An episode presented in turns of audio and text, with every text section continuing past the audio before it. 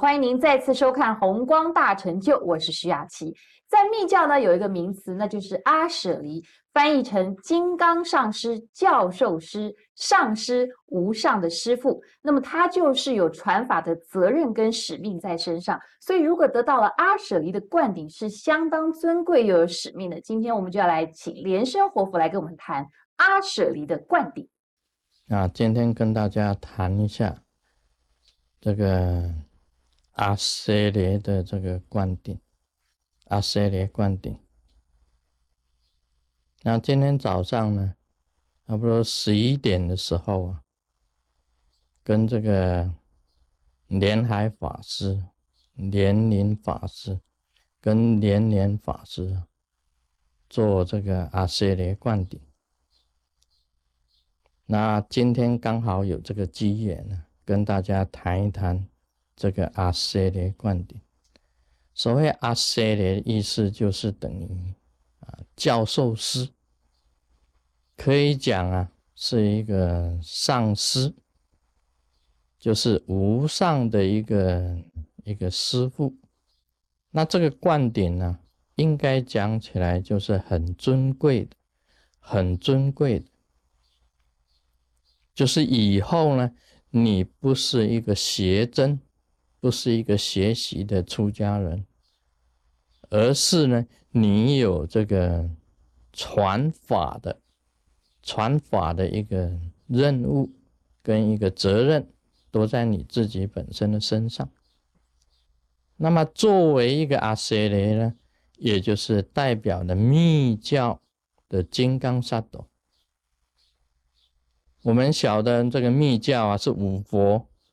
啊，中央啊，大日如来，东方阿出佛，西方阿弥陀佛，南方宝生佛，跟北方不空成就佛，他的法流啊的一个代表就是金刚萨埵，密教就是由金刚萨埵祖师啊本身啊这样子法流一直传下来。那你灌顶了这个阿舍离，就象征了你自己以后啊，你本身就是法身呐，你就是金刚萨埵。现在你只是啊啊应身，金刚萨埵的应身呢，来弘法，来利益众生。那么灌顶阿舍离呀，首要啊。最主要的一个条件，就是它本身要道心呢，一定要很坚固。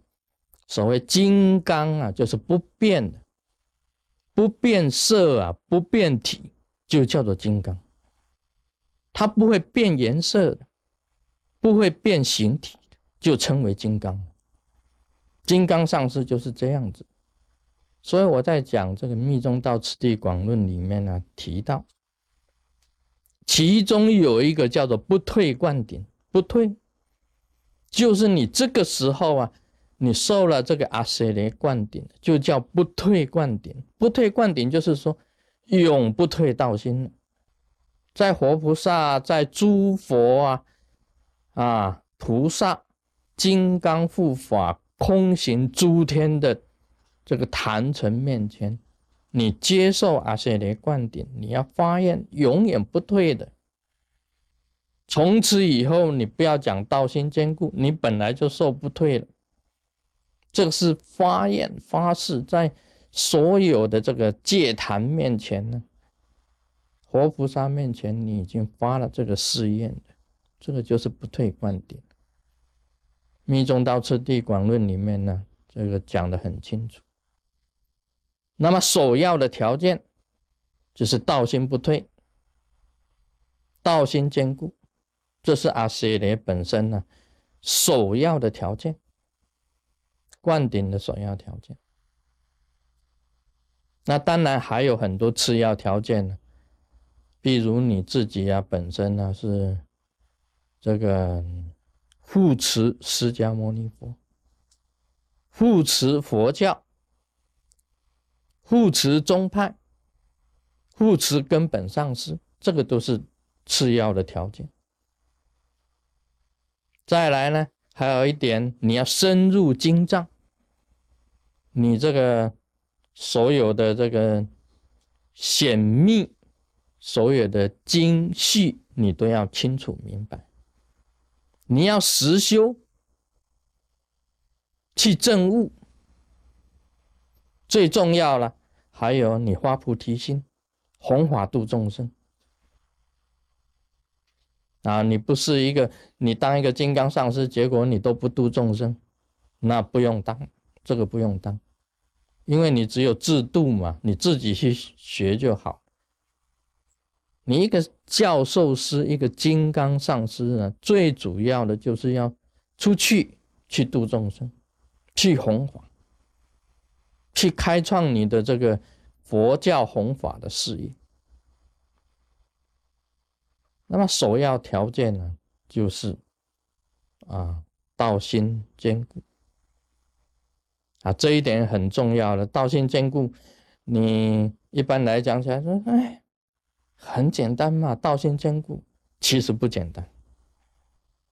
你知道那个莲池大师啊，到庐山去参访的时候，他是他是莲宗啊，就是说。他是净土中的这个祖师莲池大师，所有的人呢问他：“你留下一句名言给我们。”所有的这个僧人呢，你是莲池大师，你留下一句这个名言给我们。莲池大师怎么说？他只讲了一句话：“老实念佛，老实念佛。”所有的这个所有的僧人啊，大笑。这一句话在庐山呐砍柴的小孩子都知道，老实念佛。在庐山砍柴的小孩子都知道，知道这一句话，这算什么名言呢？大家都笑他。莲池大师讲，不容易做到。其实这一句话“老实念佛”这一句话，翻过来讲。就是叫你道心坚固，道心坚固啊，不是容易做到的。今天你护持释迦牟尼佛，有一天人家讲释迦牟尼佛的坏话太多给你听了，有一天你上面只是加个不，不护持释迦牟尼佛，因为太多的话，所以你就变成不了。道心坚固不简单呐，老实念佛不简单。庐山砍柴的童子都知道老实念佛，真正要做到老实念佛的又有几个？今天大家学密，都知道学密教啊，也是一样要道心坚固，你要持咒，老实持咒。真正能够老实持咒的又有几人？所以阿舍利灌顶呢，首要的条件呢，灌顶阿舍利还是一样，道心坚固。你能够道心坚固啊，你只要能够走到底就成。你道心不固，旁边的人一影响你啊，因缘呐。起了变化，因缘起来变化就很容易的。本来是是道心最坚固的，变成道心啊破碎，这样子怎么当金刚上师？所以要记得啊，做一个上师阿些咧，你是金刚啊，不变色，不变体。这个是你在活菩萨面前发的誓言。Om Mani Padme Hum。